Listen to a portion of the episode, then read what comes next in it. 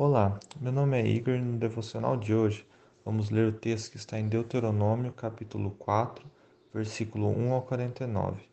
Nesse texto, Moisés exorta o povo de Israel a serem obedientes e seguirem os decretos e as leis ensinadas por ele, para que pudessem tomar posse e viver na terra prometida, de forma que até os outros povos iriam notar a sabedoria e discernimento do povo.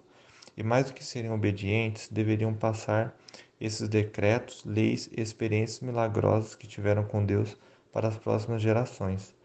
Também é importante destacar que Moisés instruiu o povo a não serem idólatras, mantendo a fé e a adoração apenas em Deus, lembrando sempre da aliança que Deus tinha feito com eles, e mais uma vez é dito para tomarem cuidado, para que a futura geração não se perdesse e desobedecesse às ordenanças do Senhor.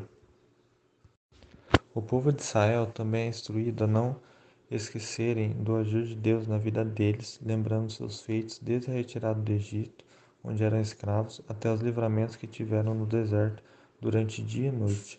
Ao final, Moisés determina quais seriam as cidades de refúgio e cita a introdução da lei. Por meio desse texto é possível perceber como Moisés se preocupava com a obediência do povo em relação às ordens de Deus, e não é diferente hoje. Para que possamos viver o propósito de Deus na nossa vida e não venhamos desistir, precisamos ser obedientes à palavra do Senhor, que hoje é a Bíblia. Devemos também tomarmos cuidado com o que temos ensinado para a próxima geração. Os pais precisam ter sabedoria para ensinar os filhos o caminho que se deve andar, não apenas na fala, mas também na prática, para que os filhos venham permanecer em Deus e na Sua palavra.